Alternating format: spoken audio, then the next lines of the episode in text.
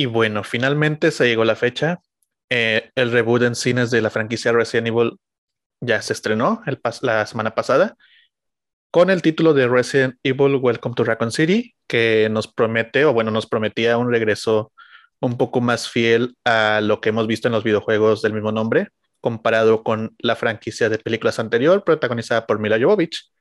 Actualmente, afortunadamente, ya pude visualizar la película, creo que al igual que la mayoría. Y para eso, pues, decidí realizar una nueva, un nuevo video aquí para el canal en compañía de Kenia, eh, una vieja conocida aquí entre ustedes y una gran amistad mía. Y la invité a charlar sobre la película. Hola, Kenia. Hola, ¿cómo están? Es un gusto estar de nuevo con ustedes aquí, porque me encanta, ya saben que me encanta hablar sobre Resident Evil y pues más con el, con el mero mero, ¿no? y sobre todo si ese Resident Evil trae un Chris ahí, ¿verdad? Ah, sí, sobre todo eso. Si hay un Chris bien ejecutado, pues mejor. y sin playera, como en la película. Ah, sí, sin playera, pues ya nos dieron al menos un taco de ojo.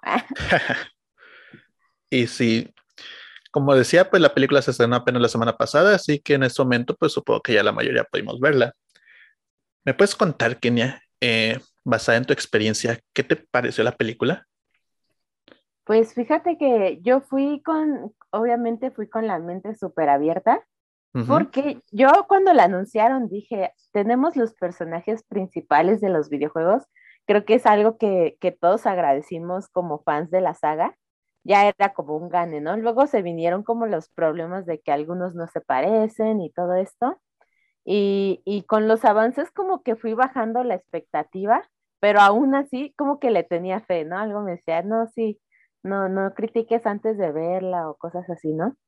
O sea, pensaba que podían lograr mucho y creo que fui con, ese perfil bajo y la, disfruté, la verdad es que eh, disfruté el momento, toda la película, algo que sí creo que le puedo reconocer, es que me mantuvo así con el estrés al 100, ¿no? Estaba así a cada rato súper estresada.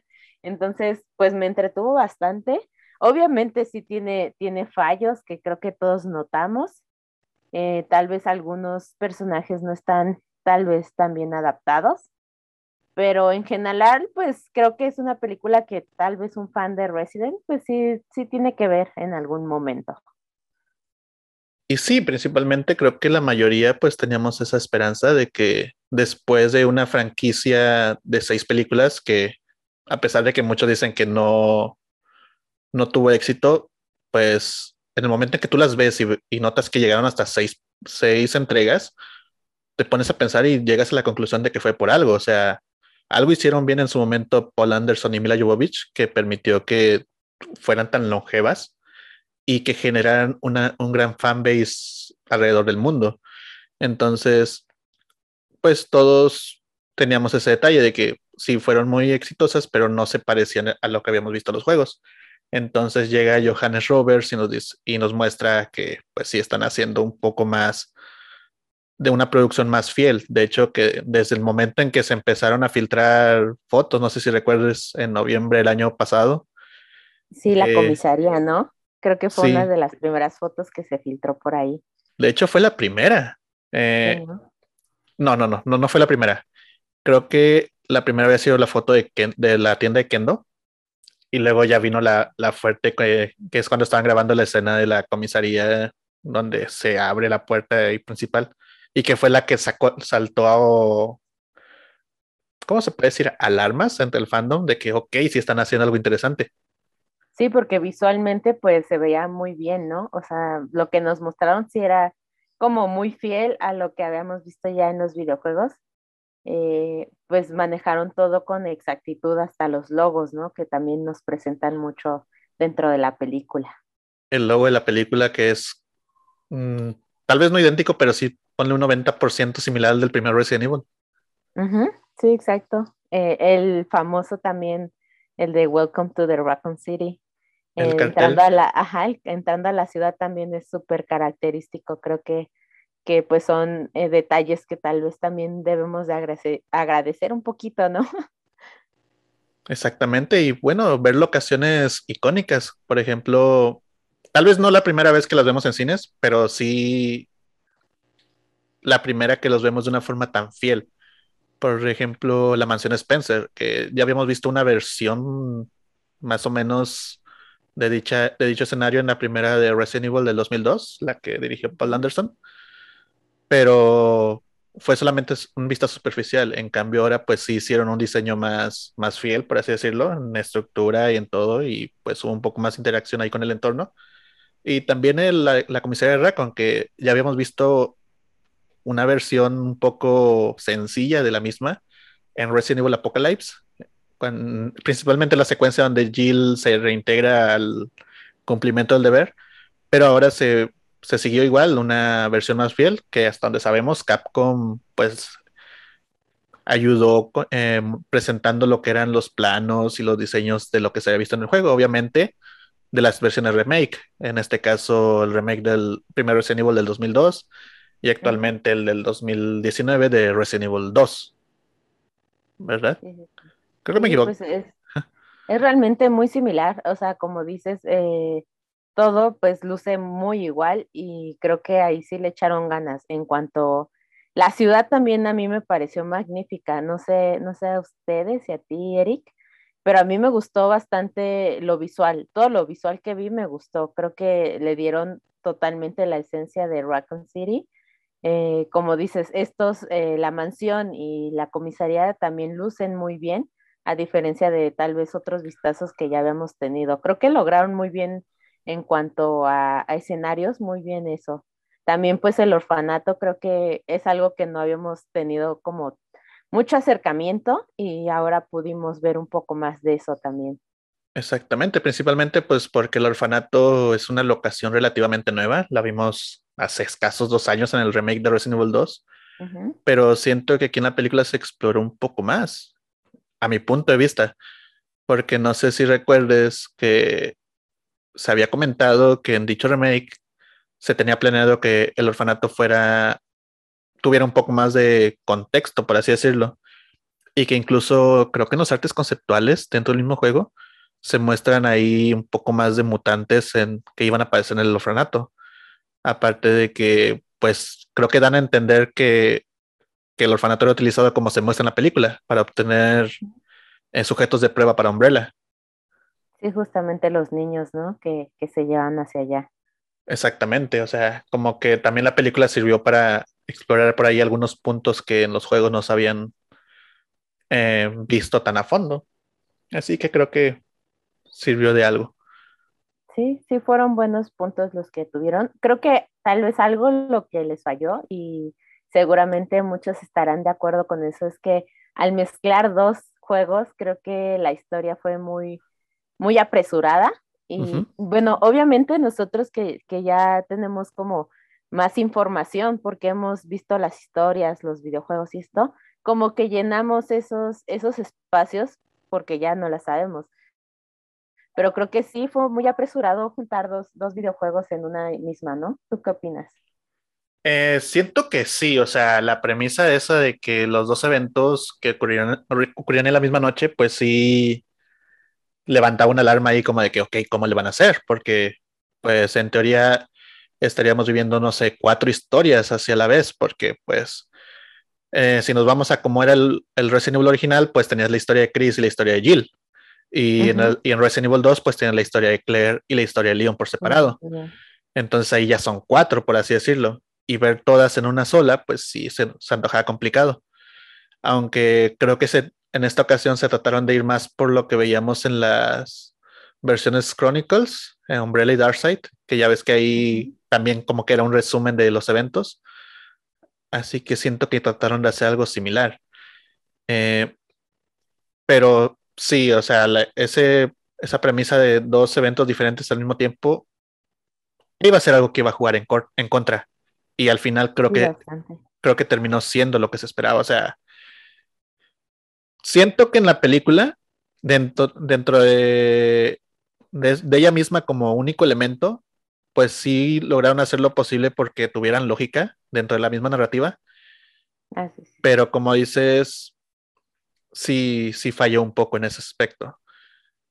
Y, y bueno, en mi opinión, siento que la película avanza de manera correcta hasta, no sé, el segundo acto, por así decirlo, si lo dividimos en tres. Pero una vez a partir de que Birkin muta, siento que ella se va todo apresurado. No sé qué es lo que piensas tú. Sí, justamente desde ahí como que ya todo se va muy rápido. La primera parte se me hizo, pues como dices, correcta. Nos están presentando a todos los personajes, eh, un poquito de cómo es su vida ahí y todo. Y sí, justamente cuando llega ahí a esa parte de Birkins, eh, creo que sí, ya se va de volada todo. Como que no nos deja procesar. Tal vez igual en la batalla con Birkins me hubiera gustado un poquito, pues más. Está la referencia de dispararle a los ojitos, ¿no? Ah, pero, pero me, me, hubiera gustado un poco más que, que desarrollaran ya el personaje, que les causara un poquito de, más de conflicto. Exactamente, sí, siento que ahí el error fue aventarlos directamente al tren, no sé, un poco más de interacción buscándolo o algo, y hubieran aprovechado bien la, otra mutación de Birkin y ya mostrar en el tren la, masa gigante. Siento que hubiera sido una buena forma. Y aparte, pues, te digo, como esa, a partir de ahí todo se fue muy rápido. No sé, me hubiera gustado ver un poco más de Annette interactuando con Sherry, escapando de William también y, que Annette muriera de otra forma, porque se me hizo muy, muy chocante que ambos murieran por Wesker. Ajá, por Wesker y en el momento, ¿no? Como, sí, muy, pues ya hay que deshacernos de ellos y lo que sigue, ¿no? Prácticamente así como que así se sintió esa escena, muy, muy rápido todo. Sí, eso pues también es un problema de querer meter tantos eventos en la película, o sea, tantos personajes no te iban a dejar eh, que todos interactuaran de una manera decente, o sea, algo iba, a llegar a faltar ahí. Sí, sí, porque como te digo, nosotros como seguidores de la saga, pues ya los conocemos. Y aunque tal vez algunos no tuvieron su origen, pues como lo sabemos, pues ya vas como rellenando porque sabes cómo son los personajes, ¿no? Este, pero yo creo que eso también podría ser problema para una persona que pues conoce a medias Resident y va y no sabe qué está pasando con Wesker tal vez, ¿no? No sabes por qué Wesker traicionó como, como a los otros, cosas así, unos detalles que, que tal vez faltaron por ahí, desarrollar un poco más, porque como dices, son varios personajes que pues no les iba a dar tiempo totalmente de, de desarrollar, ¿no? Porque pues son dos historias diferentes. Exactamente, y siento que ese pues es uno de los grandes fallos de Roberts en esta versión de Resident Evil, que muchos pensarán que Anderson hacía malos trabajos, pero él no falló en ese aspecto. Él creó una historia que pudiera disfrutar tanto el fan que conocía la franquicia en su momento, hablemos de la primera película nada más, la del 2002. Eh, pues tú la ves y dices, ok, esto se siente como Resident Evil, pero a la vez era una película que cualquier persona en general pudiera disfrutar. O sea, como que estaba dirigida para ambos públicos, porque de hecho yo creo, o sea, no sé tú cómo lo veas, pero esas películas con Alice, este personaje pues que en los videojuegos no existe, eh, uno lo comprendía, o yo al menos lo vi así, porque es que si está cañón eh, todos los personajes que hemos visto ya en la saga y tenía pues cierta coherencia que agarraran uno desde cero para de ahí partir y que ese fuera el principal, ¿no? O sea, porque si iba a estar como que una saga más complicada con muchos personajes, pues ya lo, lo hemos visto bastante, ¿no? Que se pierden. Exactamente, o sea, pues así como Chris eh, y Leon y Jill y Claire eran personajes con, con, los que nosotros crecimos en los juegos, pues Alice era lo mismo, pero para las personas que conocieron Resident Evil con las películas. Con las películas, Exactamente, y pues eso fue algo que le faltó a Roberts, o sea, sí, que eh, presenta la historia más fiel, pero estructúrala de forma que cualquier persona pudiera entenderla. Siento que de, haber sido así, tal vez hubiera tenido un poco más de boom, por así decirlo. Sí, sí, sí, sí hubiera llamado más eh, en general porque las críticas están fuertes, o sea, desde que salió el, el, Rotten, salió muy fuerte la crítica para ellos, inclusive pues desde los mismos fans que he visto varios comentarios, este, tal vez este, de lo peor. no sé, yo tan, no la, la verdad no siento que sea para calificarla así tan mal. Digo, yo la disfruté, digo, no es la mejor adaptación, pero la verdad, viéndonos, o sea, hay que poner las cosas en la balanza. de todas las adaptaciones de videojuegos que se han hecho en películas, la verdad esta, esta no está tan mal. O sea, las otras, hay películas de, realmente desastrosas y esta pues tuvo el intento de, de llegar a algo, algo que a los fans pudiera gustarle, de respetar a los personajes lo más que se pudo, ¿no? Así es, o sea, todos sabemos los casos de las adaptaciones de videojuegos, pero Resident Evil ahí trató de hacer algo, pues mostrando un poco más de fidelidad, que es, creo que es su mayor estandarte a la hora de presentarse como película. Sí, te digo, lo visual también, eso, eso sí me encantó, o sea, es algo que sí les aplaudo, porque pues hicieron algo muy grande ahí para, para hacer todo el pueblo, ¿no? Desde, desde los detalles más pequeños hasta lo, lo más grande que pues vendría siendo la mansión y la comisaria. Sí, siento que, bueno, ahora que tocas el tema del pueblo de Raccoon City, eh, siento que supieron jugar con las limitantes que la producción tenía y ajustar la producción a, a eso, o sea, para, al no tener un presupuesto tan alto que sabemos que fue de 25 millones, mucho menor que creo que incluso la primera película de Anderson, pues supieron manejar sus recursos y creo que vemos una Raccoon City, eh, ¿cómo se puede decir? En decadencia, porque ahí mismo nos lo, explican de que Umbrella ya había decidido, ok, Raccoon City ya no nos sirve, nos vamos a mudar y pues nos llevamos a los que, a los que nos sirvan, a los que también se puedan mover. Y por eso, pues no vimos tantas locaciones y se enfocaron solamente en la comisaría, en, la mansión y en el orfanato. Porque por ahí he visto comentarios de gente que dice, ok, a mí me hubiera gustado que exploraran Raccoon, pero pues, ¿cómo van a explorar algo si van a gastar más recursos que se pueden usar en otras cosas, siendo que las historias en las que están basando, pues ocurren en las locaciones que ya nos presentaron? Y creo que por eso precisamente nos animaron a incluir algún arco referente a Resident Evil 3 porque de haberlo hecho hubieran tenido que efectivamente salir a la ciudad. Y eso, pues, eso a la larga, pues los hubiera hecho salirse del presupuesto.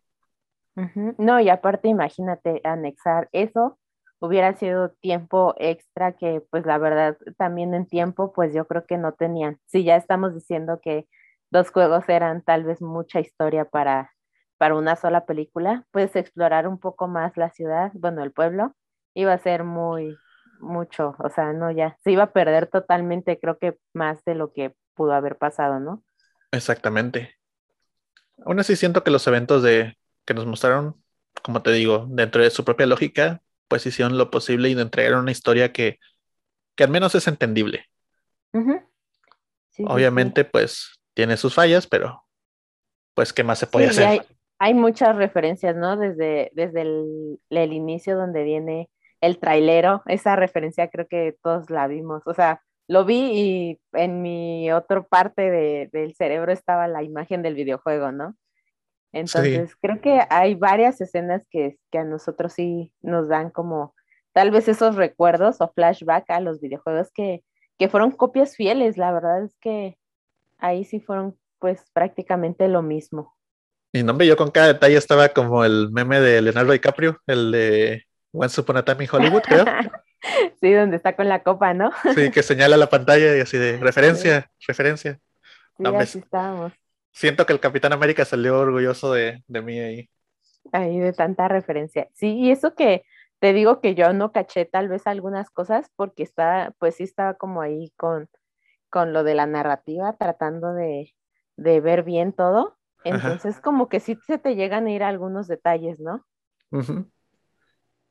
Y pues había referencias por montones, obviamente, a los juegos en los que estaba basando la historia, que es el primer Resident Evil y Resident Evil 2, a Code Verónica. Por ahí hay una referencia a Resident Evil 6, no sé si la notaste. ¿Cuál fue esa? Eh, la playera que trae Birkin cuando ya están en el laboratorio dice Tal Oaks, que es el pueblo de Resident Evil 6. Ah, no, no me acuerdo. Sí, sí lo vi. Sí vi, fíjate que me fijé pero como que no, la capturé bien. No, sí, creo que es la única referencia a juegos fuera de los tres que ya comenté, o sea, Resident Evil, Resident Evil 2 y Code Verónica, y esa de Resident Evil 6. Y Resident Evil 7 creo que también, si contamos pues algunos objetivos que andaban por ahí, como el cocodrilo que estaba en el orfanato, que creo que también sale en Resident Evil 2. Ah, sí, sí, sí, sí. Pero pues como sale en el 7, pues también fue referencia al 7. Sí, pues vaya, varias cosas que sí, pues creo que, que nos hacen recordar la esencia de los videojuegos, ¿no? sí, incluso en diálogos, porque ahí en la escena donde Birkin está persiguiendo a Chris, hay una frase que, que le dice y se siente como lo que, lo que mencionaba Wesker en Resident Evil 5. De hecho, esa escena me recordó mucho a Resident Evil 5. Sí, sí, esa parte sí también. Y donde ya se están enfrentando, ¿no? Exactamente. Y o sea, aparte el diseño me recordaba más a, a Wesker Ouroboros que a Birkin mutado. sí. Sí, se ve un poco así. Sí. Y bueno, creo que es hora de hablar de los personajes protagonistas de la historia. ¿Qué tal si empezamos por los hermanos Redfield, hablando de Claire y tu favorito Chris? ¿Qué te pareció la interpretación de ambos? Pues fíjate que me gustó mucho para empezar como que nos dieran ya más presencia de ambos como hermanos, porque es lo que te vengo mencionando desde las otras charlas, que yo siempre he tenido ganas de verlos pues pues interactuar más porque siempre se encuentran y pues ya se separan luego, luego, ¿no? Y aquí creo que nos dieron la oportunidad de, verlos más cerca, eh, trabajando, pues tal vez no juntos, pero como que interactuar más, ¿no? Siento que, que, se vio pues más desarrollada esa historia de ellos dos juntos. Este, fíjate que las interpretaciones me gustaron, de ellos dos precisamente creo que si te, tuviera que elegir eh, mis personajes favoritos de, esta película serían ellos dos. Me gustó bastante Claire, aunque sabes que, bueno, yo cuando vi el tráiler dije, ay, le hubieran pintado un poquito el cabello, porque acá ya, ya la hemos visto como un poco pelirroja y se ve bien. O sea, no tenía como problema, pero dije, bueno, eso pues puede ser pues normal, ¿no? Pero sí me gustaron bien la interpretación de los dos la escena de Chris en la mansión me gustó mucho. Esa escena fue de mis favoritas, yo creo. Y no porque sea Chris, siento que, que ahí como que se veía y recordabas como tal vez la parte donde tú juegas y estás matando zombies y se te amontonan y no sabes qué hacer, ¿no? Como que te genera ese, ese estrés. Incluso las, las, la secuencia donde se queda sin munición y agarra solo el cuchillo. Ah, sí. Esa era referencia full de cada gameplay de cada persona. Sí, sí, sí, esa parte es buenísima donde también prende el, su encendedor y está ahí como viendo. Y eso también, o sea, como que sí hay pequeños sustos que te meten la película, así sorpresivos, ¿no? Como que no los ves venir y sí te mete los sustos. Exactamente. En mi opinión, fíjate que igual que tú, sí me gustaron las interpretaciones de ambos, y más que nada, y bueno, obviamente se les dio mayor prioridad porque eran los protagonistas. Eh, de cada lado de la historia.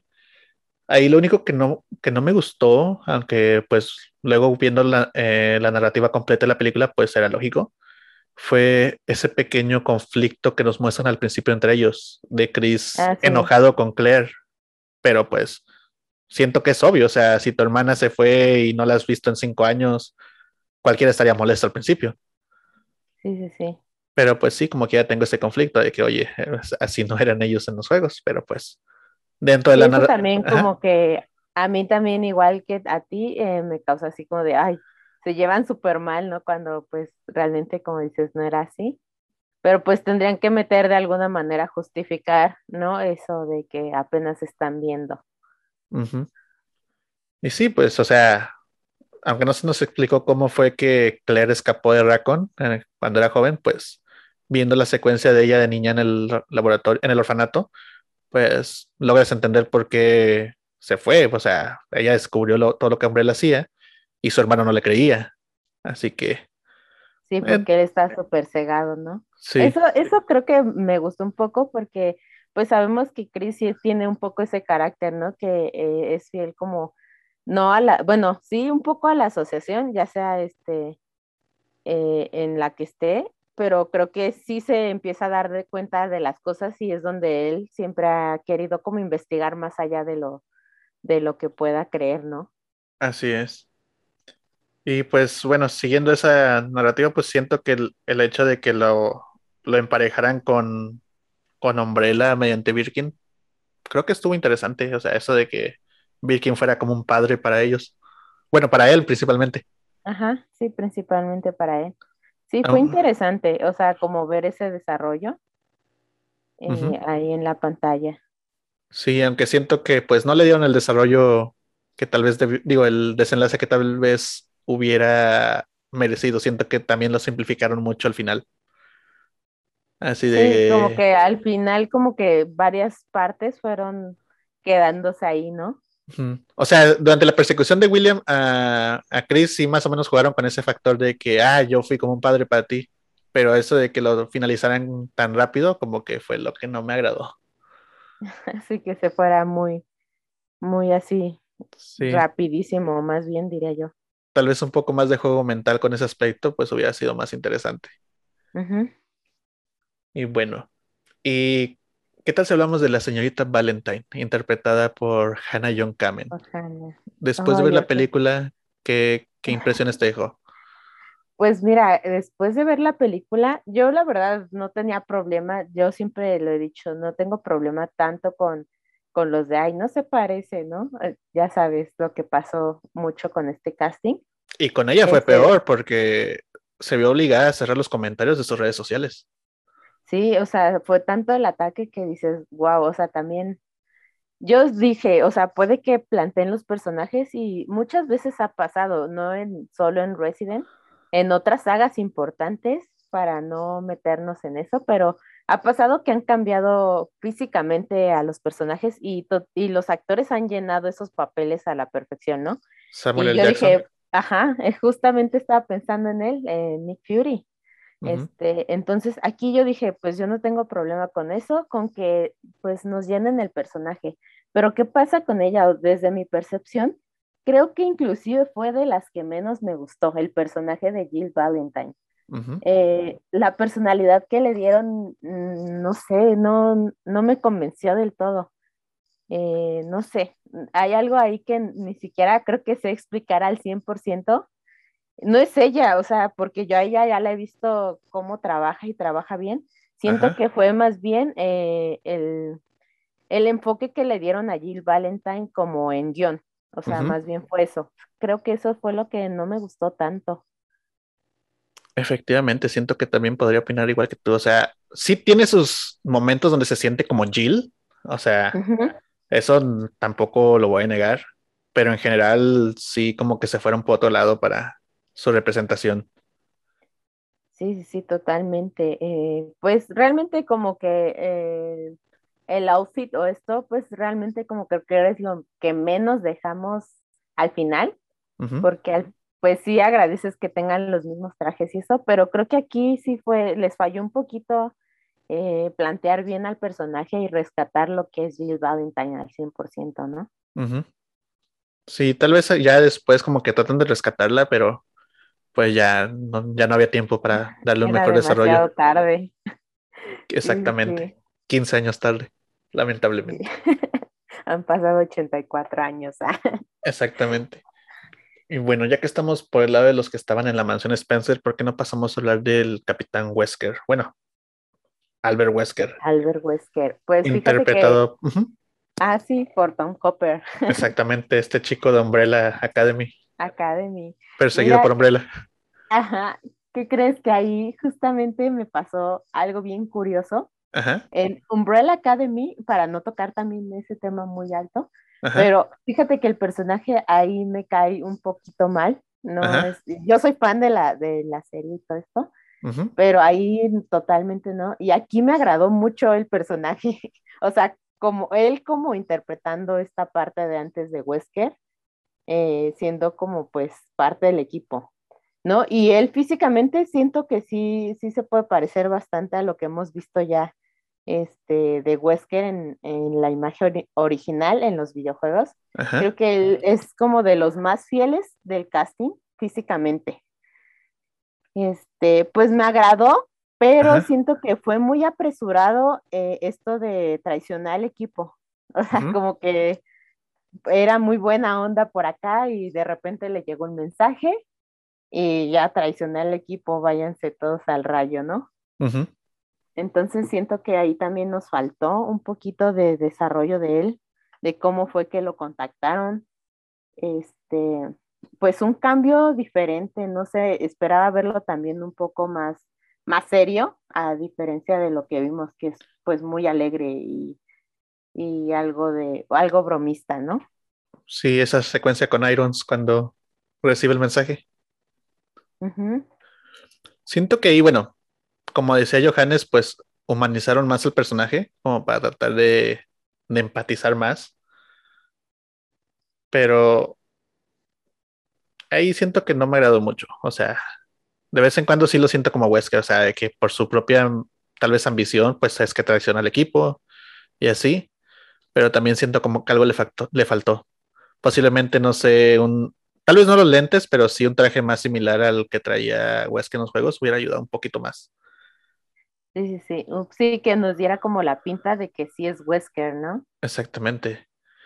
Y como comentabas, tal vez que nos mostraran esa, esa parte donde lo contactan, hubiera, hubiera ayudado al desarrollo del personaje. Ahí me lo imagino tal, tal vez como, no sé si has leído el libro de, ¿cuál es? La conspiración de Umbrella, que es el que está basado en, la, en el primer juego, el de Stephanie y Daniel Perry. No, no lo he leído.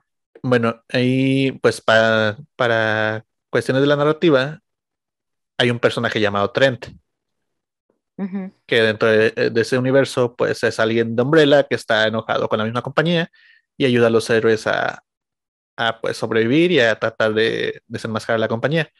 Y creo que es con Chris, no, no me acuerdo si es con Chris o con Jill, con el que se reúne cuando se están eh, preparando para irse a la mansión y le da más o menos una explicación de qué es lo que se pueden topar y le da un dispositivo similar al que trae Wesker. Y es el que lo. Como una pan. Sí y es el que lo ayuda, te digo, no me acuerdo si es a Chris o Jill, pero ayuda al personaje a más o menos poder avanzar con mayor facilidad durante la travesía de la mansión. Siento que una escena así hubiera ayudado mucho al desarrollo del personaje de Albert Wesker en esta película. Sí, inclusive pues están, estaban manejando mucho, me gustó la parte de los flashbacks de varios personajes, pudieron haber hecho algo así con Wesker. Ajá. Entonces, porque es un personaje principal, si están pensando a futuro, creo que es importante que nos hubieran enseñado un poquito más de él. Sí, o sea, tal vez no mostrar precisamente al personaje que lo estaba reclutando, porque pues eso ya lo vemos más adelante, todavía no es tema, pero sí mostrarnos, no sé, abriendo su casillero y encontrando ahí el, el dispositivo. O creo que eso sí pasa, no me acuerdo. Sí, eso sí pasa, que abre el, abre su locker y ahí está eh, pues el dispositivo. Sí, pero que pues dieran un poco más de desarrollo a esa, a esa parte. Creo que hubiera sido mejor. No, y porque también, por ejemplo, algo que no me gustó en esa parte fue que él nunca escondió como esa parte de, de, traigo el mapa y sé a dónde voy a ir. O sea, porque iba con Jill y ya lo traía en la mano y ella todavía le pregunta, ¿qué es eso? Y luego te explico, ¿no? Y, ya tienes una misión secreta y vas ahí como enseñándole al mundo qué es lo que traes. O, sea, así de... Porque se supone que él ya desde ahí ya sabía que iba a dejar el equipo, entonces no, no vi el por qué, el motivo de, de pues darle esta libertad a Jill de saber que él tenía otra, otra misión, ¿no? O sea, el tipo era hacker, traía los hacks ahí y los andaba mostrando como si nada. Ajá, ya traía el logo así en su ropa y sí. es eso, ¿no? sí, creo que eso también no me, no me agradó tanto. Exactamente. Y bueno, ya que hablamos de los personajes que estaban dentro de este asunto, ¿qué te pareció la relación amorosa entre, o bueno, afectiva entre Jill y Wesker? Y Wesker. Pues eh, realmente siento que no afectó tanto porque fue muy al aire. Realmente no, no trascendió tanto, o se podrá decir. Creo que también en un momento tal vez se vio como compañerismo, Digo, eh, obviamente ahí en la cafetería creo que es donde dicen que ella tiene ojos para un solo hombre, ¿no? Y obviamente pues todos sabíamos que era Wesker, pero pues me agradó que no trascendiera, o sea, que no se enfocaran como en una historia de amor, sino que pues supiéramos ahí que estaban los sentimientos, pero hasta ahí. También pues ya ves que de Chris hacia Jill, también pues supimos por ahí, ¿no? algo, pero pues como que no se enfocaron en eso y eso estuvo bien, hasta eso creo que, que creo que porque si no, imagínate, hubieran hecho ahí como un triángulo y todos peleándose con todos.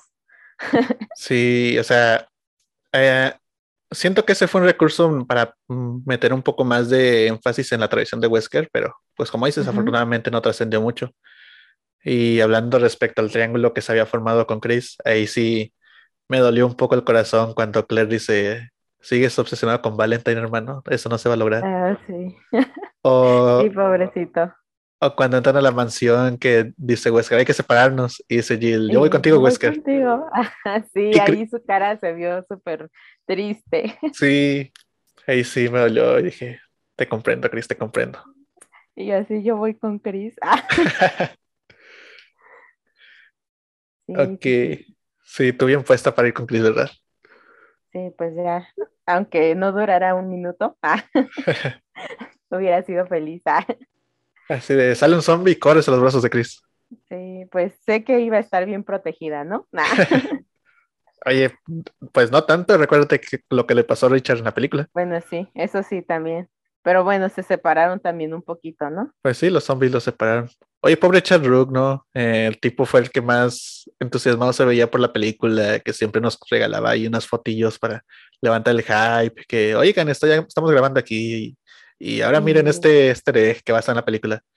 Y pues no tuvo mucha participación realmente, o sea, ahí sí sentí un poco de lástima. Sí, pues está ahí en el equipo, pero pues de hecho desde el inicio sabías que iba a ser el primero en caer, bueno, de los primeros en caer, ¿no? De hecho en los trailers ya se había mostrado su muerte. Sí, entonces dices, ay, bueno, pasó. Pero sí, igual siento que pudo haber tenido un poquito más de, de presencia, tal vez no exagerando, pero pues le pudieron ahí dar, porque sí, como dices, era el más emocionado, creo, y pues realmente no apareció mucho. Exactamente. Y pues bueno, alguien del equipo alfa tenía que morir y pues no iban a ser los demás, ¿verdad? Sí, no, pues obviamente. Le tocó la mala suerte a él y a Brad. Sí, también.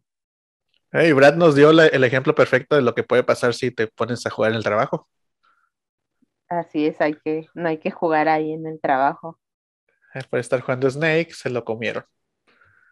Por estar distraído. Exactamente. Sí, también eso fue muy rápido, ¿no? Esa parte como que pues pasó ahí.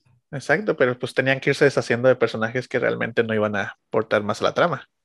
Sí, pues tenían que dejar a los principales porque si no iba a ser pues más tiempo, este, tal vez menos entender qué estaba pasando con los demás. Exactamente. Eh, ¿Qué otros personajes teníamos de, de los Stars? Ah, Kevin Dooley y Enrico Marini, que fueron los únicos miembros que adaptaron del equipo Bravo. Bueno, aparte de, Richard Aiken, que en esta versión lo, lo pasaron al equipo Alfa. Entonces, pues nada más dejaron a Kevin y a Enrico, que pues realmente no tuvieron mucha participación. Creo que a pesar de que en los juegos el capitán del equipo Bravo es Enrico, creo que en, esta película tuvo mayor participación Kevin Dooley, que fue el que llegó a burlarse de Leon. Ajá, el del novato. Exactamente. Bueno, y creo que no había mucho que decir porque pues eran personajes que, que no tenían mucha participación en los juegos. Tal vez Enrico en el Resident Evil 0, pero pues en Resident Evil 1 lo vemos en una secuencia que es en la de su muerte. Sí, es muy poco lo que se llega a ver también. Exactamente. Eh, ah, se me olvidaba. Leon Scott Kennedy, interpretado por Avan Hogia, ¿cómo se dice? Georgia, algo así, ¿no? Georgia. Ah. Oh, vamos a decirle Avan. Avan. Leon Scott Kennedy, el de Victorious. el de Victorious. pues, eh. pues, ay, qué rayos, qué rayos pasa ahí, pero bueno, este, pues fíjate que yo también justamente lo mismo que Jill, dije, pues puede que él llene el papel y porque salieron, no sé si te acuerdas que cuando lo anunciaron, salieron fanarts donde los caracterizaban y se veían bien. No sé si te acuerdas. Y dije, ah, pues puede ser que sí. Aparte a él, o sea, cuando lo vi en las historias, ya ves que subió algunas historias con el, con el traje. Que lo regañaron, de hecho. Ajá, pues sí, porque era pues muy nuevo, o sea, como que se le fue. El que está muy activo en TikTok, si no me equivoco, fue ahí donde se le fue totalmente. Pues fue el único, casi dos, tres meses antes de que revelaran oficialmente la apariencia. La apariencia, imagínate, pero yo lo vi rasurado y el cabello lo tenía un poco más corto, si no mal recuerdo, y dije, pues aunque no le pintaran el cabello, siento que sí pudo haber sido un león eh, eh, dentro de lo que cabe, físicamente hablando, ¿no? Y dije, pues eh, actuando, pues siempre pueden sacar lo mejor del papel, nuevamente lo retomo, ¿no? Pero la verdad creo que lo mismo que Jill, creo que el guion no le ayudó mucho porque lo traen de novato y de ahí no lo bajan, ¿no? De inexperto, novato. Eh, tal vez su origen también de que lo trasladaron ahí, pues porque cometió un error muy grande allá y lo castigaron. Eh, no me gustó tanto, entonces, este, pues ahí, pero me, o sea, me agradó, pero no como Leon. No sé, hay algo ahí que, que creo que el personaje es que, ¿sabes qué? Siento que ahí quisieron hacer que cada uno tenía un cierto papel como personalidad y que a él le tocó ser el más gracioso, se podría decir. Entonces, este, pues no sé, realmente, este, no me desagradó como pensé que, que tal vez podría desagradarme, pero también siento que para ser León eh, le faltó un poco, pero siento que es más culpa de, del desarrollo de la personalidad que le dieron los escritores al personaje. Fíjate que respecto a él, o sea, sí no es el Leon que vemos en los juegos, obviamente. Pero como Leon Scott Kennedy de dicha versión, me agradó mucho. O sea, creo que es lo que hubiera pasado si Leon no hubiera llegado y todavía, todavía hubiera encontrado personas vivas en el departamento de policía. Obviamente, al ser el novato, estaba propenso a burlas o a que fuera el buleado durante cierto tiempo. Así que en ese aspecto siento que me agradó, o sea, no veo problema mayúsculo con él. El pelo, pues, creo que bueno, esas partes de las caracterizaciones eran uno de los principales problemas de toda la gente.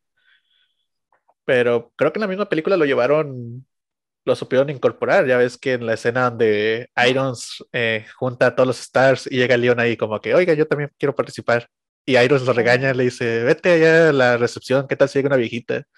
Y córtate, el, cabello. Sí. Algo así dice. sí, sí, sí. Sí, de hecho ese, ese chiste pues fue muy acertado porque creo que es lo que pues muchos fans estábamos pensando tal vez de le hubieran hecho un corte o no sé, ¿no? Pero sí, como dices, siento, ¿sabes a qué Leon me recordó? Al de Vendetta. Totalmente, o sea, yo lo veía y sentía que, ay, este Leon es como más el de Resident Evil Vendetta. Despreocupado. Ajá, ahí todo, pues con otras ondas, ¿no? No pensando en, lo que iba a suceder. Exactamente. Y pues algo que sí me gustó fue cuando sale con la bazooka. Ah, sí. Referencia de que de repente ya trae la bazooka y directo al monstruo. Sí, sí, sí. Ahí siento que lo único que, que, faltó fue una interacción con Aida, pero pues Aida ya la estaban reservando para otras cosas. Sí, sí, pues ahí todavía no la va a conocer. Y creo que es que creo que también si hubieran metido más a Aida, eh, hubiera pues igual, eh, no se hubiera desarrollado bien el personaje y se hubiera quedado ahí al aire. Yo creo que si tienen pensado más películas, pues si es correcto que la hayan guardado, sí, sí se van a hacer más películas. Si no, pues realmente sí hubiera valido la pena que al menos la metieran pues más aquí, ¿no? Exactamente, pero pues bueno, como te decía al principio, dentro de la narrativa de la película misma, pues creo que las cosas se justificaron. Bueno, entonces, Leon, en tu opinión, no se siente como Leon, pero el personaje te gustó?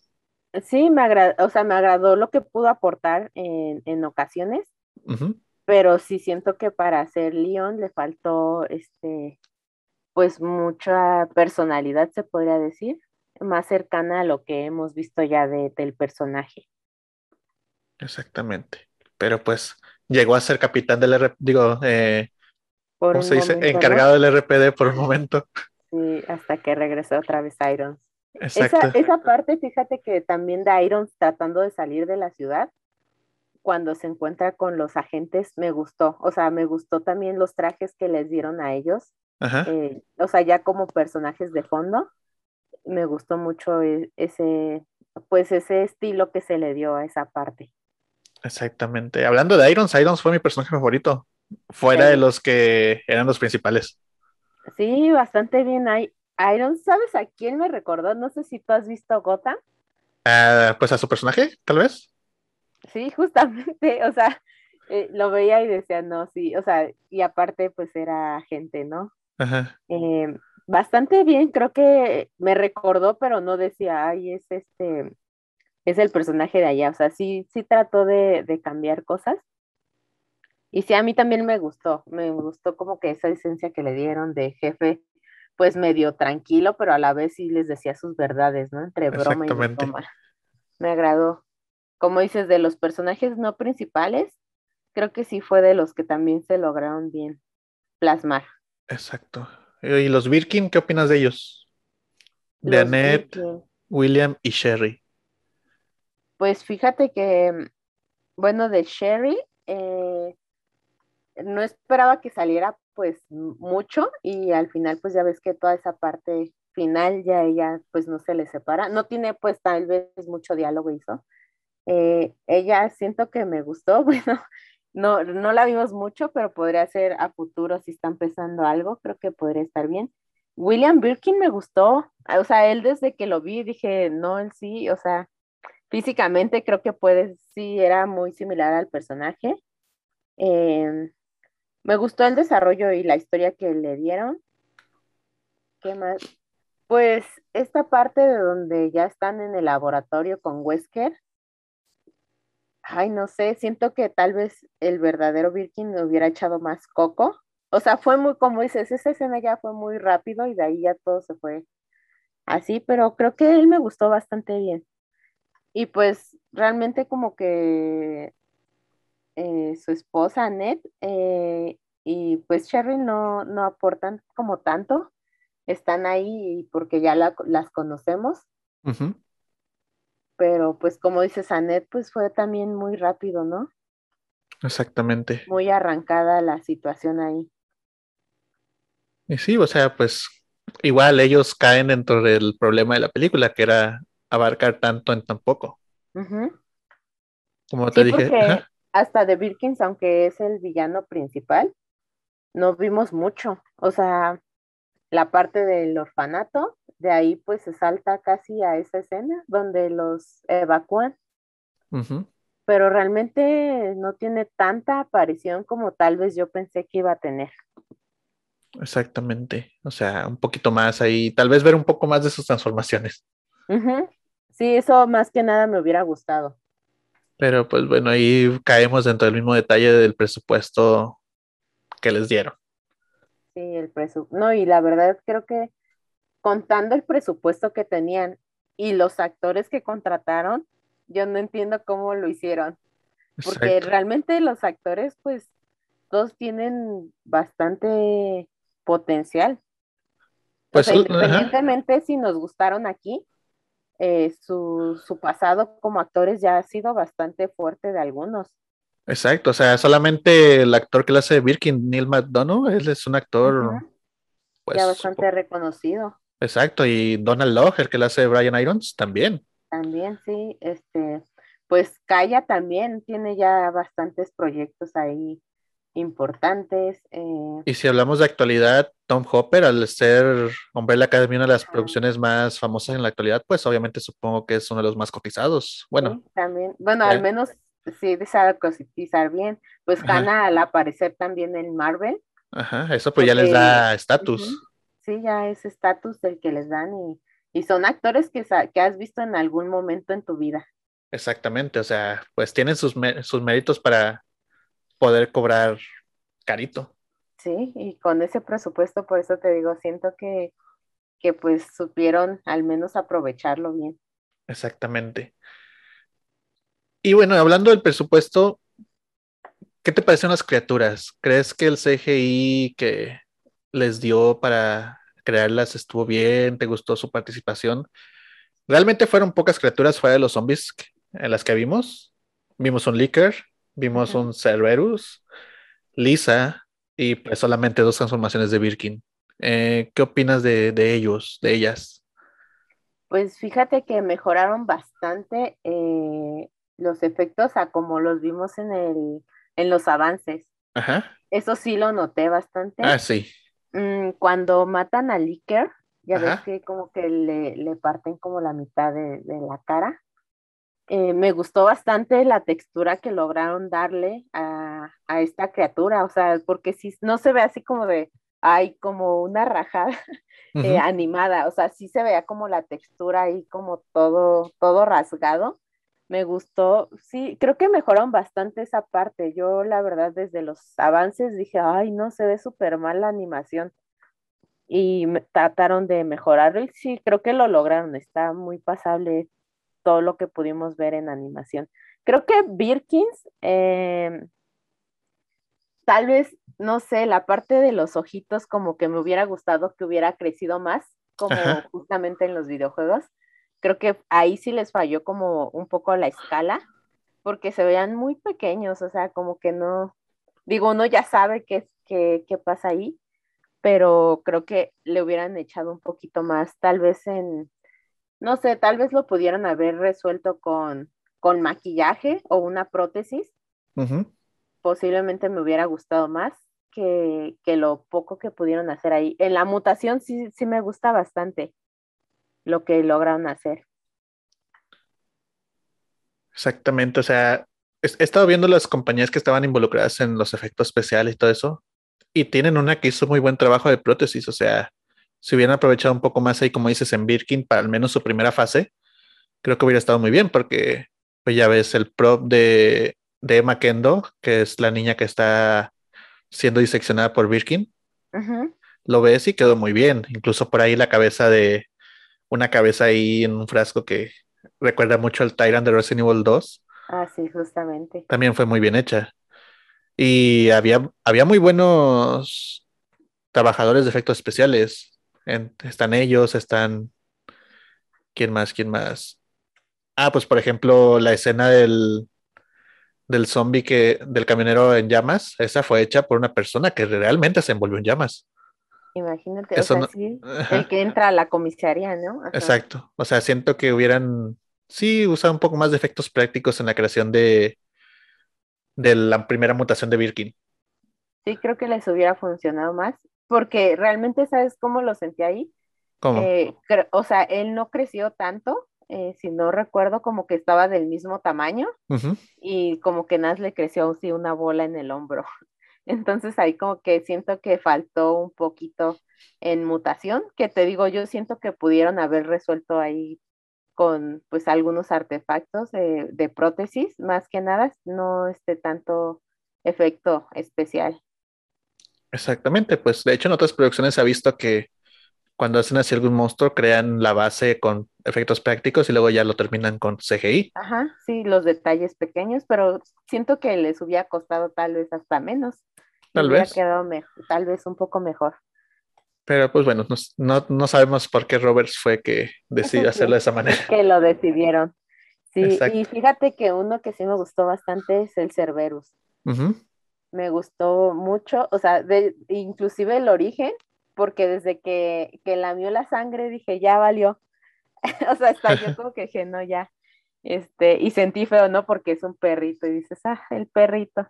Pero me gustó bastante cómo, cómo lograron eso con el Cerberus, el, la transformación que tuvo y, este, ya cuando sale en la comisaría adentro, ¿no?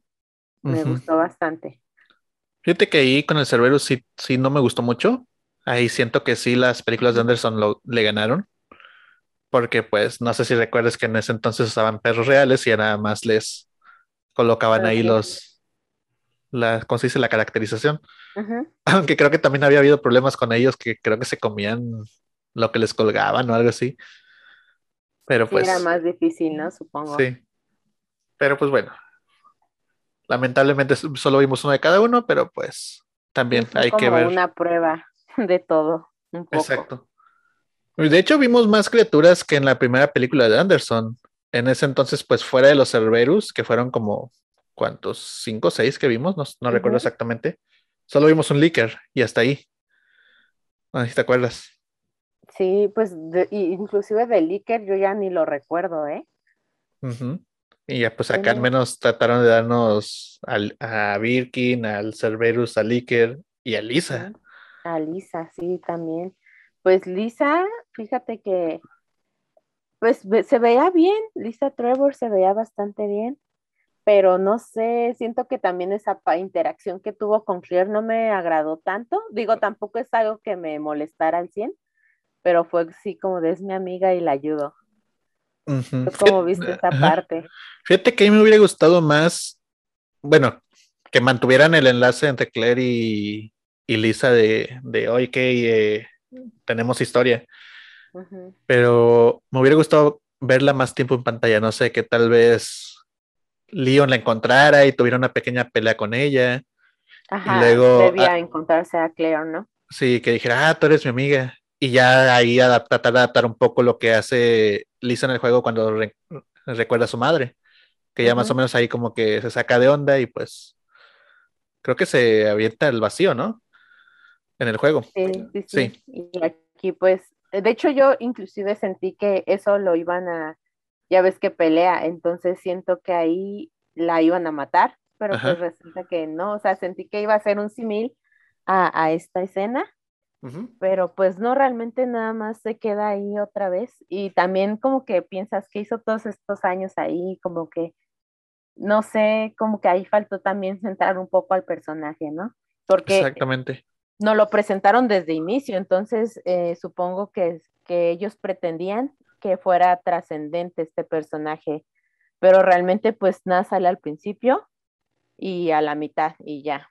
Entonces como que se pierde también mucho de por qué ya estaba ahí o, qué fue lo que le hicieron, ¿no? Todo esto obviamente experimentaron con ella, pero no trasciende más.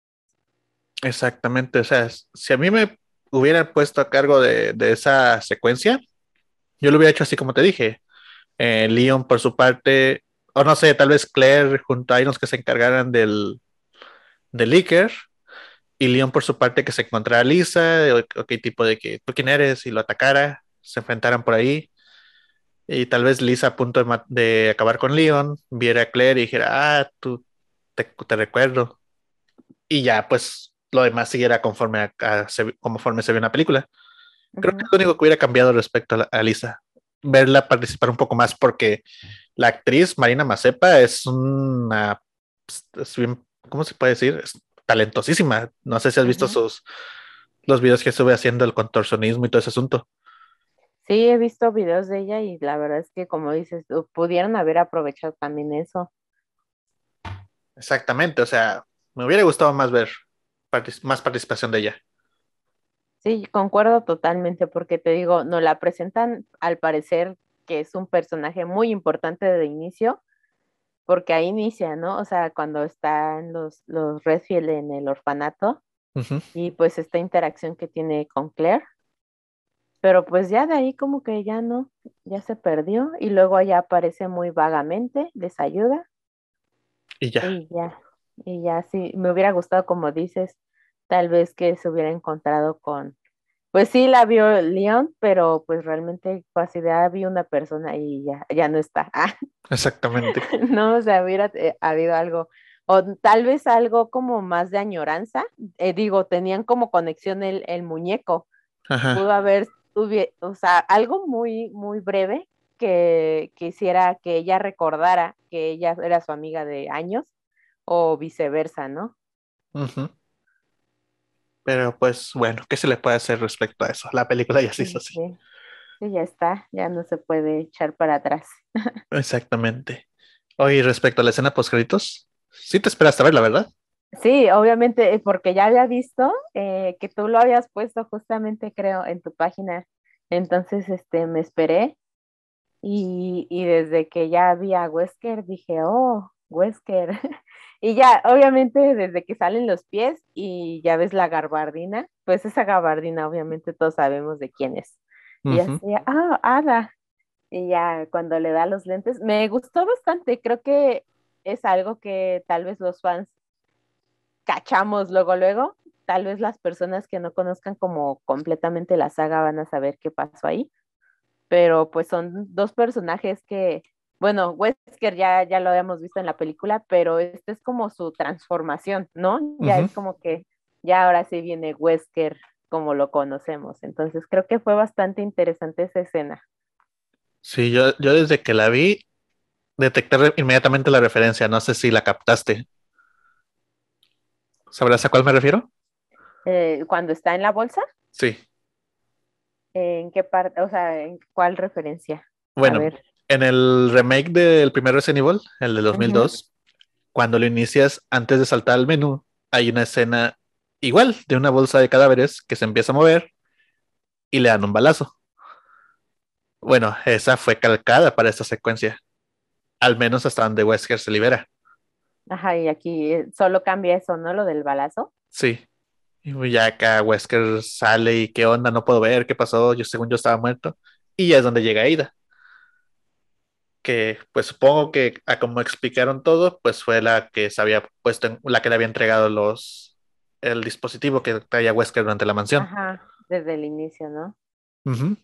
Entonces, y esto quiere decir que ella los estuvo siguiendo pues prácticamente en todo el proceso. Exactamente. O sea, ahí como que tratan de respetar la relación original de que Wesker y Aida trabajaban para una tercera organización. Así pues que. bastante, creo que bien. Ojalá. Pues la verdad a mí sí me gustaría como ver más a, enfrente para ver cómo desarrollan más las historias. Exactamente. Solo que respecto a esa escena post tengo un conflicto. O sea, Wesker sí me agradó. Y cuando se ponen los lentes, pues obviamente. Pero Eida, a pesar de que estaba caracterizada con el atuendo que vemos en Resident Evil 2, no la sentía como tal. O sea, no sé, hubo algo ahí que, no, que me hacía que no viera a. Ajá, que no te gustó tanto. Exactamente. O sea, no sé, hubo algo ahí, no, no sabría explicarlo, pero. Pues de hecho, cuando le pregunta su nombre, yo pensé que no se lo iba a decir. Exacto. No, pues tenía que decirlo porque ya. Ajá, sí, porque. Lo pues sabíamos. Pero pues ya sabíamos quién era de todas formas. Exactamente. Pero pues sí, esta escena post nos da pie a que en una posible historia de secuela se aborde ese tema.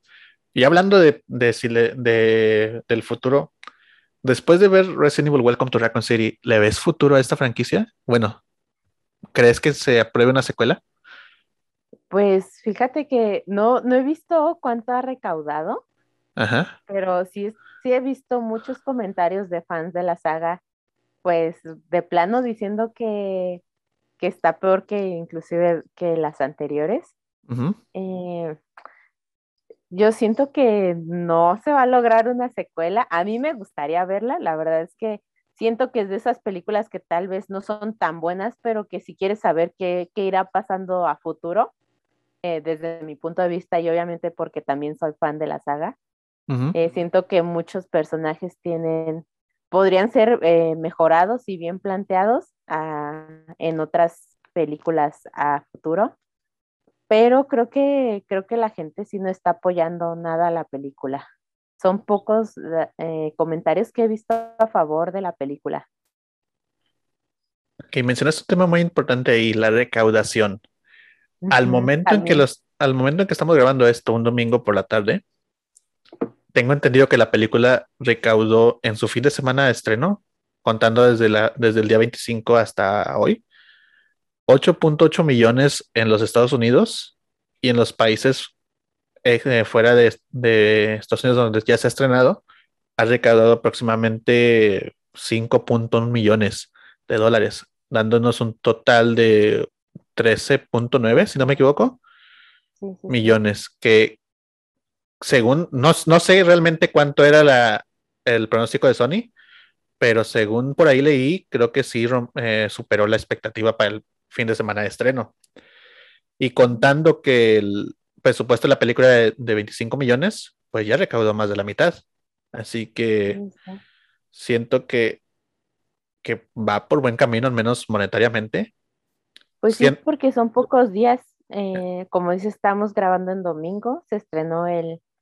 Tú la viste el miércoles, me parece, ¿no? Sí. Ajá, y pues oficialmente, pues las funciones ya empezaron el jueves desde temprano. Entonces, sí, realmente no son muchos días y como dices, ya lleva la mitad. Y eso sin contar que en Latinoamérica todavía no se estrena, se estrena hasta la siguiente semana. Mm, sí, otra cosa que, que, como dices, faltan otros países. Y quieras o no, es creo que como dices, las anteriores pues existieron tantas películas porque si eran, eh, pues sí las ibas a ver, aunque por ejemplo yo en un momento dije, ay, ¿qué están haciendo aquí ya con la saga, no? Pero aún así iba y las veía. Ah, Entonces, pues posiblemente pase con esto porque siento que, que tal vez esta eh, fue la prueba y error como siempre en todo. Siempre hemos visto una película tal vez que no sea tan buena, pero que sí tiene puntos, puntos buenos que pueden desarrollar muy bien a futuro.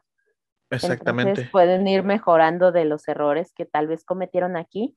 Creo que podría ser interesante. A mí sí me gustaría ver algo a futuro con estos actores y ver qué van haciendo, cómo los van separando y si ya van a ser tal vez los equipos por separado, porque también se entiende que esta fue una introducción a todos los personajes, ¿no?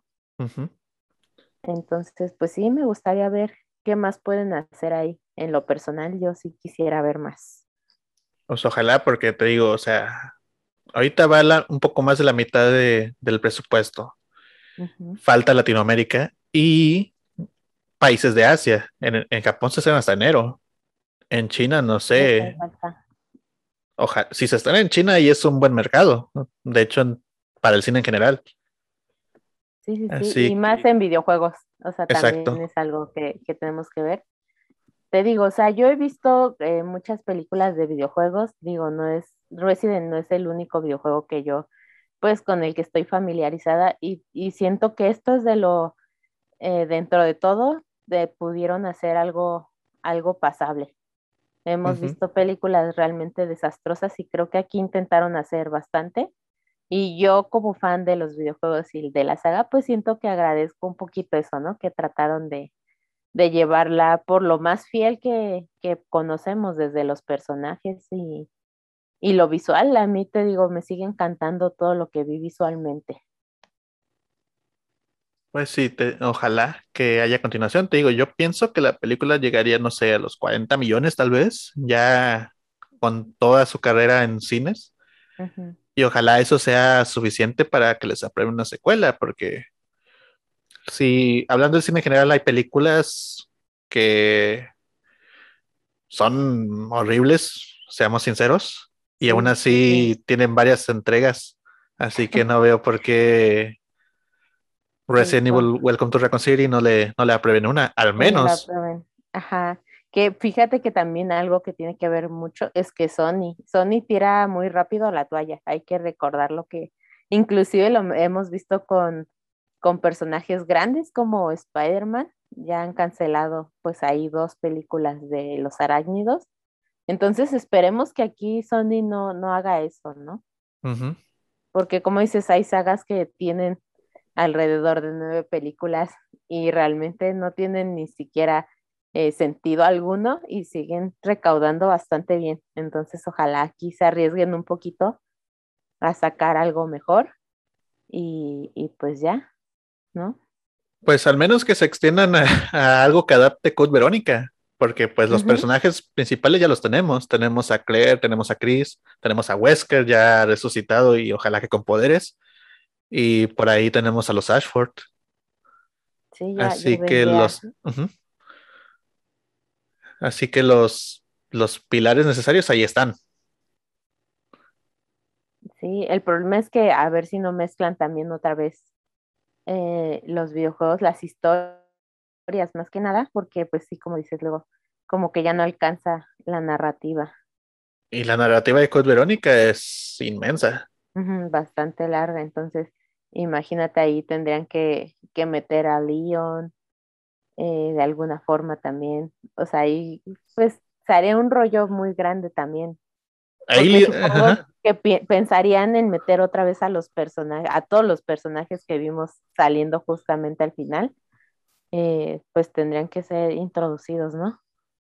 Pues ahí un, ahí se puede, si o sea, se adaptan un con Verónica, pues meten los personajes que ya te comenté, e incluso pueden meter cameos de Avan como Leon, Así de que Claire le manda el mensaje a él y ya él se contacta con Chris. E incluso del lado de Wesker, pues ahí meten un cameo de Lily como Ada. O sea, sin, sin necesidad de meterlos tan a fondo en la trama. Eso sí. Sí, pero pues falta ver si si, si la prueban. como dejarlos así de lado también. Exactamente. Yo ya lo vi, ya lo vi así como lo estás narrando. Ah. pero sí. Pues ojalá nos den al menos una secuela.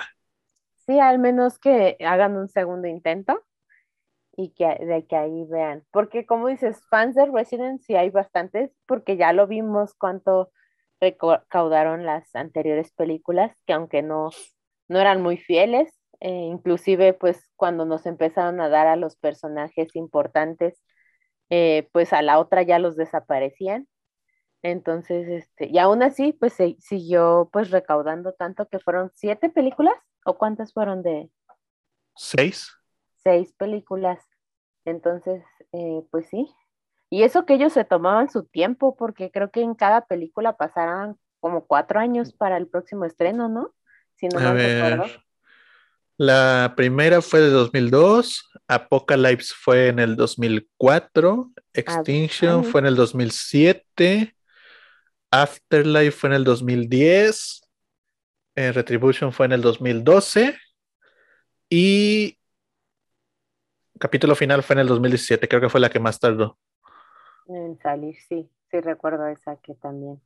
Pero pues sí, bastantes, bastantes películas. Exactamente. Y ya, pues te digo, si nos aceptan una, una secuela, pues ojalá sí les den más presupuesto.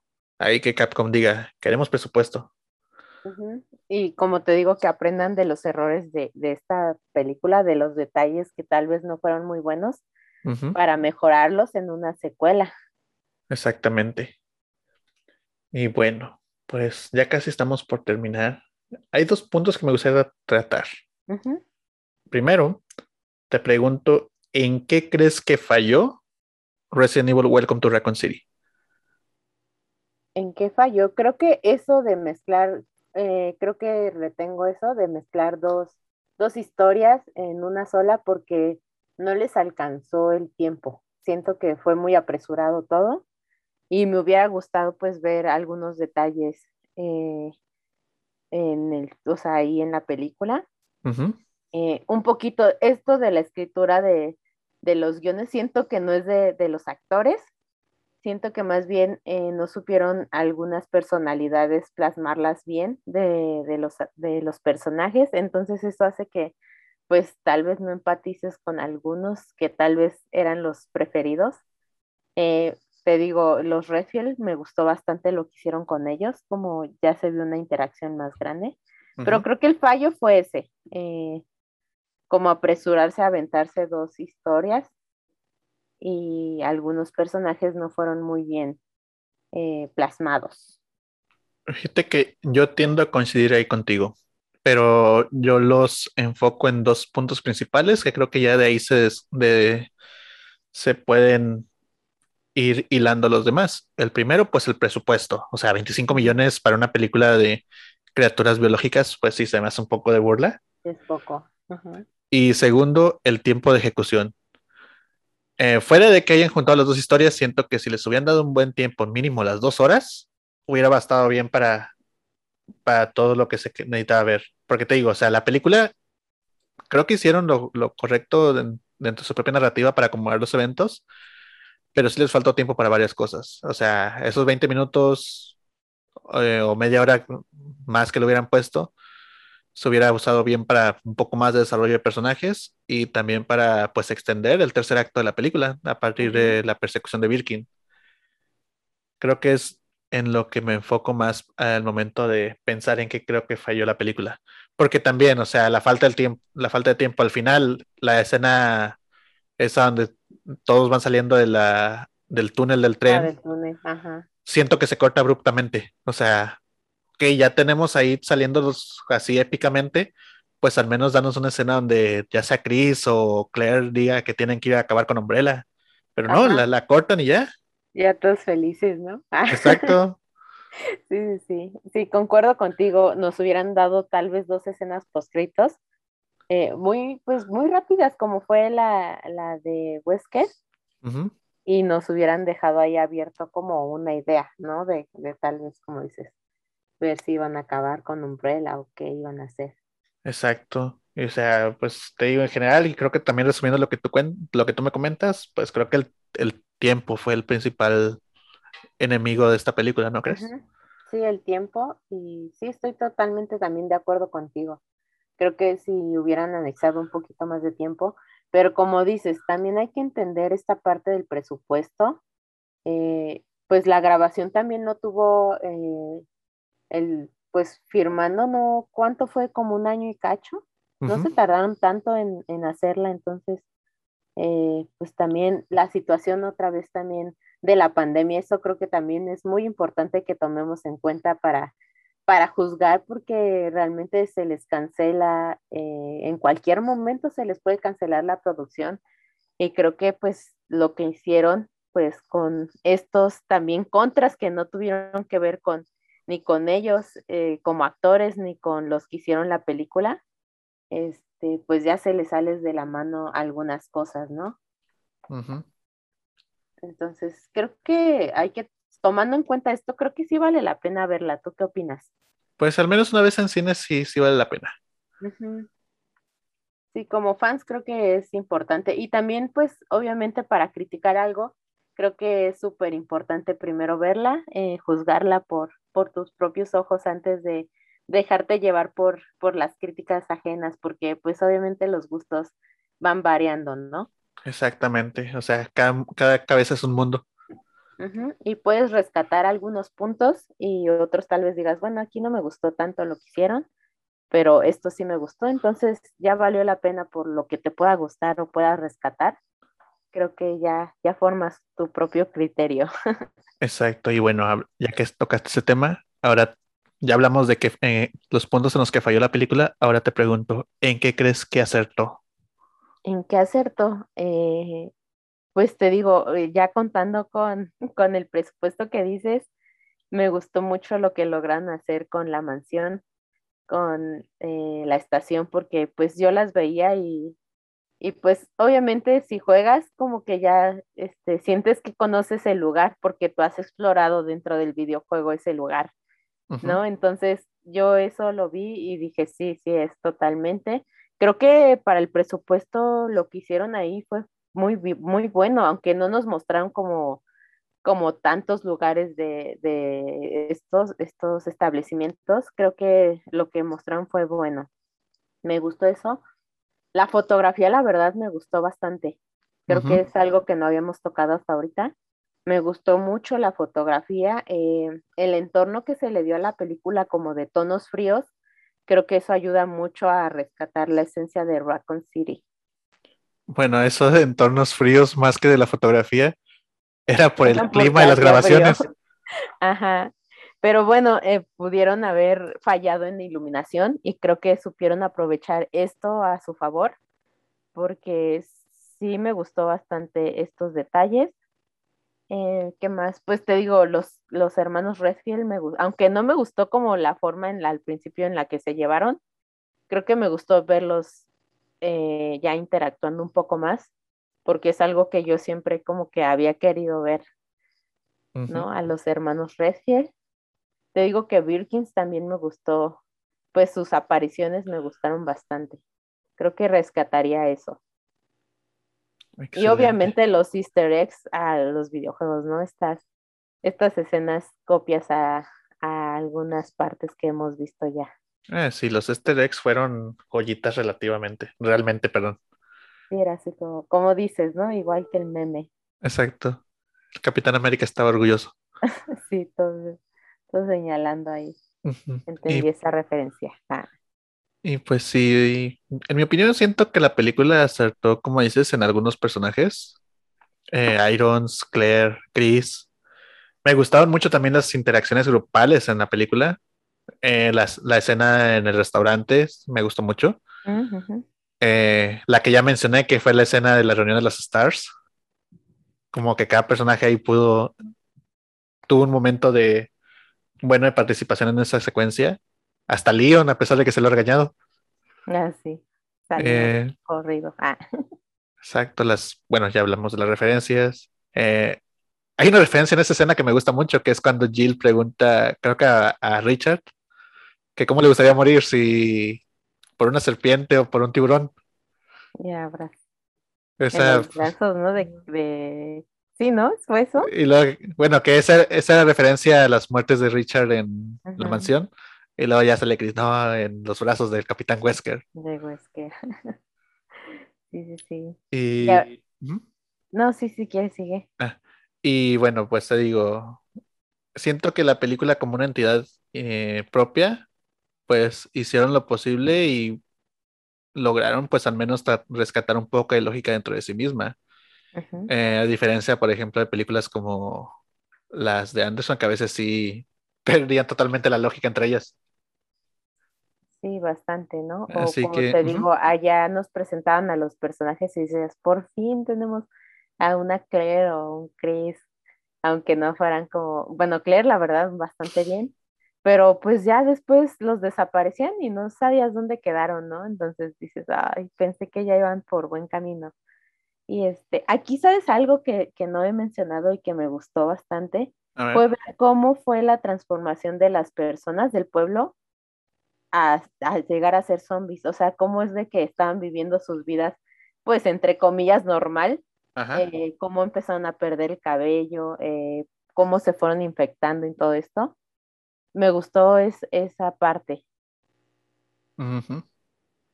Sí, realmente siento que fue una buena manera, o sea, eh, no pudieron, no recrearon completamente la fuga viral así de golpe, pero mostraron que el hecho de que Umbrella estuviera en la ciudad afectaba a los habitantes.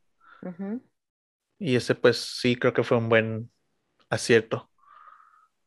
así como comentas. Sí, porque nos mostraron tal vez poco, pero fue este bastante bien para entender cómo cómo iban sufriendo el proceso. Ya habían unos más avanzados que otros, ¿no? Exacto, o sea, pues en general, pues dentro de la misma narrativa, pues sostuvieron sus, los elementos que nos mostraban. Así que al menos eso se agradece. Sí, sí, hay que, hay que rescatar lo bueno también. Y bueno, ya para terminar, te hago la pregunta. Contando solamente la película del 2002, que fue la primera de Alice, y Welcome to Raccoon City, ¿con cuál te quedas? Híjole.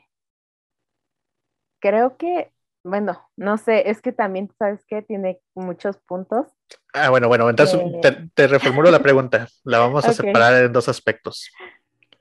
Primero, como eh, cinéfila en general, y luego como fan de los videojuegos. ¿Con cuál te quedas en pues cada caso? Espero que no me cuelguen, ah, pero yo sí me quedo con esta en ambas. Creo que en ambas. en ambas, ajá, me quedo con esta. También, bueno, desafortunadamente cuando salieron las de Alice, los efectos eran malísimos. Eh, tal vez en esa época pues no lo vimos así, pero ahora si las ves, eh, pues te suenan a veces como cosas que no, no, no son muy agradables. Entonces yo creo que sí, yo sí me andaba quedando con esta. Digo, no estoy contenta al 100% con la adaptación tal vez, pero sí me quedaría con esta No sé si es también porque la tenga más reciente, pero creo que intentaron más hacer aquí las cosas. ¿Y tú con cuál te quedarías? pues como cinéfilo en general, siento que me quedo con la del 2002 hubo más presupuesto, hubo mayor planeación. Eh, creo que como película individual sí tiene un mejor guion. Pero pues como fan me quedo con Welcome to Raccoon City. O sea, hay una y una. No soy ni totalmente de ningún lado. Sí, sí, sí. Sí, pues como que están balanceadas, ¿no? Como dices, rescatas de allá algunas cosas. Tal vez de este lado no, no acertaron en eso, pero tiene otros, otros puntos a favor. Entonces, sí está un poquito difícil, porque aparte estás hablando de las primeras, digo, si hubieras puesto pues ya las últimas versiones como que ahí sí. Y eso que ya tenían mejor, mejor, pues eh, tal vez presupuesto, mejor, pues obviamente efectos especiales y creo que en lugar de aprovechar eso lo desaprovecharon, ¿no? Con esa saga. Todo se iba a las secuencias en slow motion y el 3D. Exacto, sí, ¿no? pudieron, pudieron hacer cosas buenas, pero igual, sinceramente yo la sigo viendo y, dentro de lo que cabe, o sea, dejo de lado tal vez los personajes de los videojuegos y las disfruto hasta, hasta ciertas películas. Creo que tengo unas favoritas y otras no, pero sí, este, sí, y lo mismo me pasa con esta, yo siento que la puedo ver otra vez y la voy a, me voy a entretener bastante. De hecho, yo la vi dos veces. Ajá, ve, tú ya la No, yo solo una vez, hasta ahorita la he visto una vez. Y sí, posiblemente la vea más adelante, nuevamente, porque no es lo mismo también ir eh, de un vistazo primero y juzgarla. Te digo que yo siempre voy con la idea de disfrutar la película lo más que se pueda antes de juzgar o estar, ay, ¿esto qué? O, cosas así, no. Entonces, eh, sí es importante también verlo una segunda vez y tratar de de razonarlo todo lo que pasó ya con más calma, ¿no? Sin, sin apresurarte. Exactamente. Pero pues bueno, eso fue Resident Evil Welcome to Raccoon City. Para bien o para mal, ya se estrenó, ya pudimos disfrutarla. Ya tuvimos esta pequeña charla que creo que ya se extendió un buen ratito. Pero pues, entonces quedamos en que la película tiene sus fallas, tiene sus aciertos. Y pues ojalá nos den una secuela, ¿verdad? Sí, eso sí, yo siento que es que te digo, es como de las películas que te dejan ahí con la espirita, de que quieres saber obviamente qué va a pasar a futuro, ¿no? Entonces, ojalá sí puedan eh, sacar una secuela y te digo, puedan eh, mejorar los puntos que tal vez ya vieron que les fallaron aquí, con mejor presupuesto, con mayor tiempo de rodaje, es muy importante. Creo que los actores tienen actores buenos, entonces, nada, sería como ir modificando, pues tal vez algunas actitudes, pero podría funcionar algo a futuro. Exactamente. Pues bueno, eso ya se verá con el tiempo. En este momento la película todavía sigue en taquilla, estaría al momento de que salga esto, estaría cumpliendo aproximadamente una semana. A ver cómo le va durante todo su tiempo de proyección. Que te digo, creo que se va a extender hasta enero, porque algunos países de Asia hasta esos días tienen su estreno programado y pues a ver cómo le va a la película en general para ya ver con base en sus ganancias cuál podría ser el camino, porque pues seamos sinceros, todo en este mundo se mueve por, por el dinero. Sí, sí, sí, es lo más importante, creo. Exactamente. Ajá, más que la crítica, creo que el dinero que pueda recaudar es lo que va a hablar. Exacto, porque pues si fuera por crítica, la saga de Alice no hubiera salido ni de la segunda. Exacto, sí, muchas sagas no hubieran salido, eh, como dices, de la segunda, este, pero pues han tenido buena respuesta en cuanto a la entrada de boletos, ¿no? Entonces, pues así es. Exactamente. Pues bueno, Kenia, eh, creo que ya es momento de terminar nuestra charla de hoy. Eh, como siempre, ha sido un honor tenerte por aquí con nosotros. Ha sido una plática muy, muy amena y muy interesante. Y pues ya sabes que siempre tienes las puertas abiertas para volver a acompañarnos aquí. Sí, pues muchas gracias. Yo siempre encantada de, este espacio que me das y estas pláticas que siempre se nos extienden, siempre decimos, no, yo creo que así o menos, pero espero que, que, a los que están escuchando esto pues les parezca interesante y que puedan obviamente dejar sus comentarios y decirnos sus opiniones. Este, y pues yo siempre agradecida de estar por aquí. También espero que pronto pueda, podamos hacer algo en mi canal para que también andes por allá. Cuando gustes y ya sabes los planes que por ahí andan. Ya a ver si se facilitan las cosas. Sí, a ver si ya se cumplen para, para hacer más contenido de Resident en el canal también por allá. Exactamente. Y bueno, pues gracias a todos los que nos escucharon. Eh, no sé cuándo vayamos a volver a tener una charla, a ver si nos sale un tema por ahí interesante, tal vez nos reunamos. ¿Qué sigue para Resident Evil? Eh, sigue el DLC, ¿verdad? El DLC, sí. Que tenemos pendiente por ahí. Sí, esperemos que ya pronto nos den noticias sobre el DLC. Y Reverse. Que yo, sí, yo lo sigo esperando. Y así de, ay, no dice nada. Porque la verdad a mí me pareció bastante interesante. Es un juego que es un tipo de juego que yo, yo pues eh, utilizo bastante en, otros. Entonces, a mí me gustó lo que probé en el demo porque tuve la oportunidad de, probarlo cuando todavía no estaba tan mal de inicio. Ya ves que sí jalaron muchas partidas. Sí. y después pues se cayó totalmente. Entonces creo que es un juego que valdría la pena esperar para echarse unas partiditas ahí, pues a ver qué nos dicen. Pues ojalá que sí. Y pues no sé, podríamos ir agendando algo para cuando ya tengamos información sobre el DLC, no sé, ¿qué te parece? Sí, estaría súper bien hacer otra platiquita así y este, ver qué, qué más tenemos por ahí pendiente sobre Resident Evil. Exactamente, esta franquicia que nos tiene aquí entre enojos y alabanzas. Ajá, el videojuego totalmente. Eh, ah, pues justamente también podríamos hablar de, de las nominaciones que se le dieron a Village. Ah, pues sí, bueno, pues ya sería de ponernos de acuerdo. Ya sería para la próxima. Exactamente. Pero pues de momento llegó la hora de despedirnos. Nuevamente te agradezco por haber venido y pues a todos los que nos escucharon. Gracias a ti, Eric, y a todos los que obviamente nos están escuchando. Y bueno, nos vemos en la próxima.